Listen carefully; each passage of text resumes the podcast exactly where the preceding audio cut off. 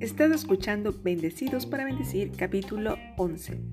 Hola, ¿cómo estás? Muchas gracias por acompañarme en este capítulo de Bendecidos para Bendecir con el tema Cómo salir de deudas con el método bola de nieve. Es un programa dedicado a compartir contigo información práctica que nos ayuda a administrar nuestro dinero, ahorrar y también hacernos a la idea de vivir sin deudas porque yo creo que cuando uno tiene en orden sus finanzas personales, podemos vivir mejor y bendecir a otros. Yo soy Nemi y agradezco tu compañía el día de hoy en el capítulo 11. Y bueno, como estamos hablando de cómo salir de deudas, hoy vamos a compartirles el método de la bola de nieve. Pues sí, esta es una gran herramienta de cómo podemos aplicarla de forma personal y sobre todo compartirla cuán necesario es conocer que el salir de deudas nos evita el estrés, el mal humor, el insomnio, problemas de salud y a veces hasta desesperación. Entonces voy a compartirles varios puntos que debemos aplicar para hacer realidad esta bola de nieve en las finanzas personales. El primer punto que quiero compartirles es haga una lista de todas sus deudas detallando el valor de cada cuota o monto mínimo que debe pagar y la tasa de interés. Esto es muy importante. Una lista de todas las deudas. El siguiente consejo que quiero compartirles es ordenémoslos de menor a mayor. Es decir, que las deudas vamos a colocarlas ahora en orden ya que las identificamos. El siguiente consejo es suma todas las cuotas o montos mínimos a pagar mensualmente. Ya que las identificaste, las ordenaste de menor a mayor, ahora sumas todas las cuotas o pagos que tienes mensualmente. El siguiente consejo es verifica con tu presupuesto, que lo vimos en el primer episodio, que puede cubrir dicho valor cada mes. Si no lo estás cubriendo, entonces debes identificar los gastos que puedas eliminar para destinarlos al pago de tus cuotas o de tus deudas. Entonces, esto también ayuda mucho el presupuesto que en una ocasión lo han hecho o si no lo has hecho, pues una oportunidad para aplicarlo. El siguiente punto es restrinja algún gasto que no sea prioritario de manera que empiece a abonar un valor adicional a la primera deuda de su lista y la pueda cancelar lo antes posible. Es fundamental. El cancelar una deuda por completo, por pequeña que sea, representa para usted un gran triunfo y le motivará a continuar el esfuerzo para salir de todas las demás deudas. El siguiente punto es, cuando termine de pagar su primera deuda, ese valor lo destina a lo que estaba pagando en dicha deuda para abonar a la siguiente deuda que la logró identificar. Esto te ayudará a cancelar la segunda en un menor tiempo. Y el otro punto es, debe repetir este proceso hasta terminar con todas las deudas que logró identificar al inicio. Por eso se llama bola de nieve, porque al momento que identificas las deudas, organizas, sabes cuál es el total que debes. Al momento que terminas tu primera deuda, pues esa se va haciendo más grande, o sea, la acumulas para así terminar de forma más rápida todas las deudas que identificaste. Por eso el efecto o el método de bola de nieve implica que cada vez que terminas de pagar una deuda, tienes dichos fondos disponibles para continuar pagando la mayor parte de la deuda que tienes hasta que finalmente sea una persona libre de deudas. Esto nos va a ayudar mucho a poder salir de deudas si aplicas el método bola de nieve. Un gran consejo, si lo pones en prácticas, va a ser muy útil en tus finanzas personales y así ayudar a otras personas que también tienen esa ansiedad o estrés porque viven endeudados. Y es una realidad de la mayoría de las personas eh, actualmente, ¿no? Entonces ya sabemos cómo podemos salir de deudas con el método bola de nieve. Y bueno, hemos llegado casi a la parte final no sin antes despedirme y compartirles que es necesario o sumamente prioritario que hagamos nuestro presupuesto, identifiquemos las deudas y sí o sí pagarlas, porque la única forma de disminuir las deudas es pagarlas. Bueno, llegó el tiempo de despedirme. Recuerden compartirlo a sus contactos para que ellos también puedan, en este caso, aprender sobre finanzas personales. Y si tienen alguna sugerencia, pueden escribirme o escribir una pequeña reseña en el lugar donde escuchen este podcast. Eh, también compartirlo con otras personas para así más puedan ser parte de las finanzas personales. Gracias por escucharme en el capítulo número 11. Yo soy Nemi Espinosa y te espero en la próxima.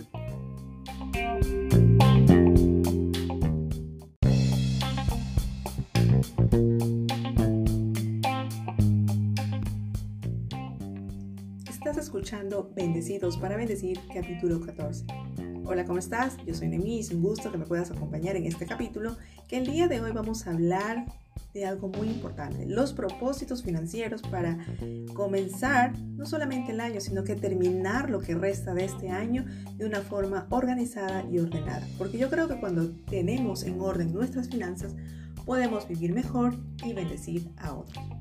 Así que empecemos con este tema tan importante de hábitos y propósitos financieros para que este año que está por terminar podamos hacerlo de una forma ordenada. Y bueno, un consejo, un hábito normalmente es que debemos generar nuevos recursos. No hay otra opción, hay que generar otra fuente de ingreso a la par.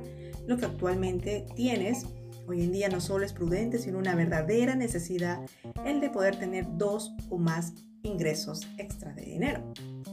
Por ejemplo, también eh, hay que identificar en qué se te escapa el dinero. Es un consejo muy oportuno Muchos creen que se ganan poco, puede ser que los ingresos no sean suficientes para cubrir los gastos, pero cuando revisamos a fondo, la mayoría de nosotros tenemos un problema mucho más grave.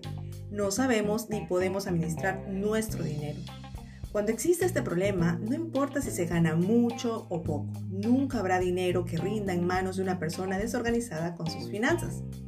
Y el primer paso eh, para que el dinero te rinda es que registres cada gasto que haces. Siempre lo aconsejo y lo menciono, es registrar cada gasto que hacemos, por muy pequeño que sea. Luego observamos en qué se está perdiendo y proponernos con determinación eliminar esas fugas y apegarte a un presupuesto. En los anteriores podcasts he compartido cómo hacer un presupuesto. Y otro consejo es que podamos eliminar deudas.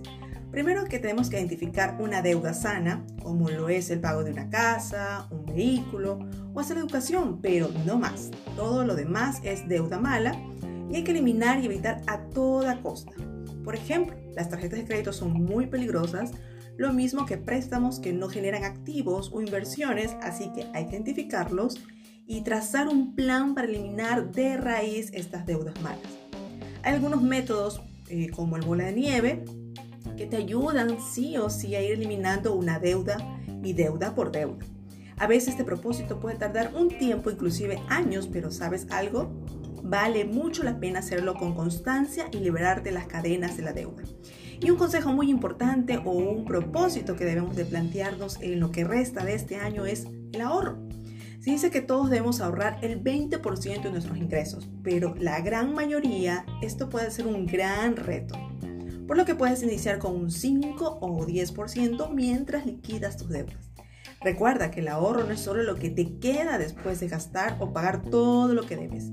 Al contrario, primero ahorras y luego ajustas tus pagos y gastos. Esto verdaderamente ha funcionado y me ha funcionado que debemos primero ahorrar y luego pagar nuestros gastos. Esta es una gran meta que puedes lograr y te lo propones con una cantidad y luego cumples una quincena a la vez y así se vuelve un hábito muy muy beneficioso para nosotros. Una recomendación que les quiero hacer es esconde o guarda dinero lejos de ti y no caigas en la tentación de gastarlo a la primera provocación, normalmente a todos nos pasa. Y otro consejo muy importante es crear un fondo de emergencia.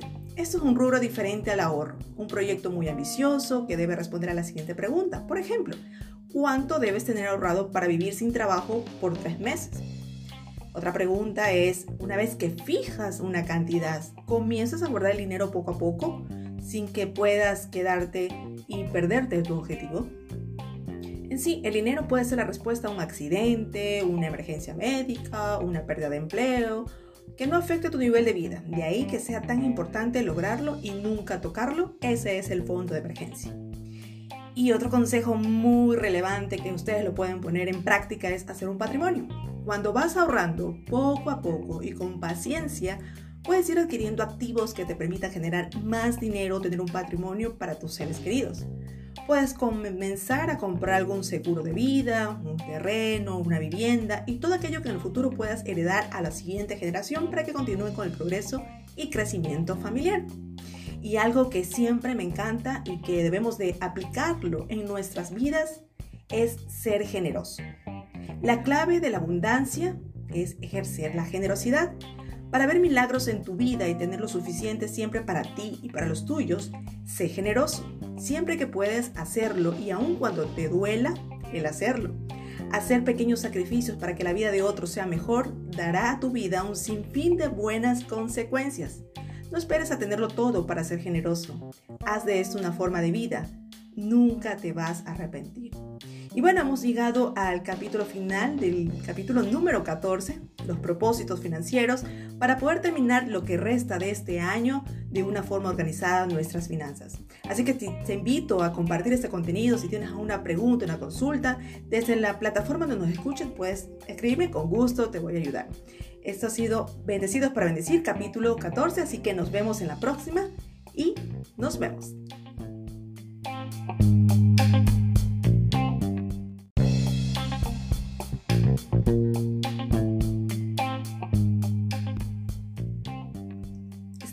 Escuchando Bendecidos para Bendecir, capítulo 14. Hola, ¿cómo estás? Yo soy Nemi es un gusto que me puedas acompañar en este capítulo, que el día de hoy vamos a hablar de algo muy importante, los propósitos financieros para comenzar no solamente el año, sino que terminar lo que resta de este año de una forma organizada y ordenada. Porque yo creo que cuando tenemos en orden nuestras finanzas, podemos vivir mejor y bendecir a otros. Así que empecemos con este tema tan importante de hábitos y propósitos financieros para que este año que está por terminar podamos hacerlo de una forma ordenada. Y bueno, un consejo, un hábito normalmente es que debemos generar nuevos recursos. No hay otra opción, hay que generar otra fuente de ingreso a la par, lo que actualmente tienes. Hoy en día no solo es prudente, sino una verdadera necesidad el de poder tener dos o más ingresos extra de dinero. Por ejemplo, también eh, hay que identificar en qué se te escapa el dinero. Es un consejo muy oportuno. Muchos creen que se ganan poco, puede ser que los ingresos no sean suficientes para cubrir los gastos. Pero cuando revisamos a fondo, la mayoría de nosotros tenemos un problema mucho más grave. No sabemos ni podemos administrar nuestro dinero. Cuando existe este problema, no importa si se gana mucho o poco, nunca habrá dinero que rinda en manos de una persona desorganizada con sus finanzas.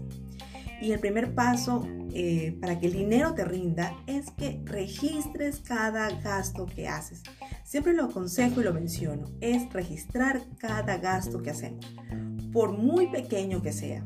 Luego observamos en qué se está perdiendo y proponernos con determinación eliminar esas fugas y apegarte a un presupuesto. En los anteriores podcasts he compartido cómo hacer un presupuesto. Y otro consejo es que podamos eliminar deudas. Primero que tenemos que identificar una deuda sana, como lo es el pago de una casa, un vehículo o hacer educación, pero no más. Todo lo demás es deuda mala y hay que eliminar y evitar a toda costa. Por ejemplo, las tarjetas de crédito son muy peligrosas lo mismo que préstamos que no generan activos o inversiones, así que hay que identificarlos y trazar un plan para eliminar de raíz estas deudas malas. Hay algunos métodos eh, como el bola de nieve que te ayudan sí o sí a ir eliminando una deuda y deuda por deuda. A veces este propósito puede tardar un tiempo, inclusive años, pero ¿sabes algo? Vale mucho la pena hacerlo con constancia y liberarte las cadenas de la deuda. Y un consejo muy importante o un propósito que debemos de plantearnos en lo que resta de este año es el ahorro. Se dice que todos debemos ahorrar el 20% de nuestros ingresos, pero la gran mayoría esto puede ser un gran reto. Por lo que puedes iniciar con un 5 o 10% mientras liquidas tus deudas. Recuerda que el ahorro no es solo lo que te queda después de gastar o pagar todo lo que debes. Al contrario, primero ahorras y luego ajustas tus pagos y gastos. Esto verdaderamente ha funcionado y me ha funcionado que debemos primero ahorrar y luego pagar nuestros gastos. Esta es una gran meta que puedes lograr y te lo propones con una cantidad y luego cumples una quincena a la vez y así se vuelve un hábito muy muy beneficioso para nosotros. Una recomendación que les quiero hacer es esconde o guarda dinero lejos de ti y no caigas en la tentación de gastarlo a la primera provocación, que normalmente a todos nos pasa. Y otro consejo muy importante es crear un fondo de emergencia. Esto es un rubro diferente al ahorro, un proyecto muy ambicioso que debe responder a la siguiente pregunta. Por ejemplo, ¿cuánto debes tener ahorrado para vivir sin trabajo por tres meses? Otra pregunta es, una vez que fijas una cantidad, ¿comienzas a guardar el dinero poco a poco? sin que puedas quedarte y perderte tu objetivo. En sí, el dinero puede ser la respuesta a un accidente, una emergencia médica, una pérdida de empleo, que no afecte tu nivel de vida. De ahí que sea tan importante lograrlo y nunca tocarlo. Ese es el fondo de emergencia. Y otro consejo muy relevante que ustedes lo pueden poner en práctica es hacer un patrimonio. Cuando vas ahorrando poco a poco y con paciencia, Puedes ir adquiriendo activos que te permitan generar más dinero, tener un patrimonio para tus seres queridos. Puedes comenzar a comprar algún seguro de vida, un terreno, una vivienda y todo aquello que en el futuro puedas heredar a la siguiente generación para que continúe con el progreso y crecimiento familiar. Y algo que siempre me encanta y que debemos de aplicarlo en nuestras vidas es ser generoso. La clave de la abundancia es ejercer la generosidad. Para ver milagros en tu vida y tener lo suficiente siempre para ti y para los tuyos, sé generoso, siempre que puedes hacerlo y aun cuando te duela el hacerlo. Hacer pequeños sacrificios para que la vida de otros sea mejor dará a tu vida un sinfín de buenas consecuencias. No esperes a tenerlo todo para ser generoso. Haz de esto una forma de vida. Nunca te vas a arrepentir. Y bueno, hemos llegado al capítulo final del capítulo número 14, los propósitos financieros, para poder terminar lo que resta de este año de una forma organizada nuestras finanzas. Así que te, invito a compartir este contenido. Si tienes alguna pregunta, una consulta, desde la plataforma donde nos escuchen, puedes escribirme con gusto, te voy a ayudar. Esto ha sido Bendecidos para Bendecir, capítulo 14, así que nos vemos en la próxima y nos vemos.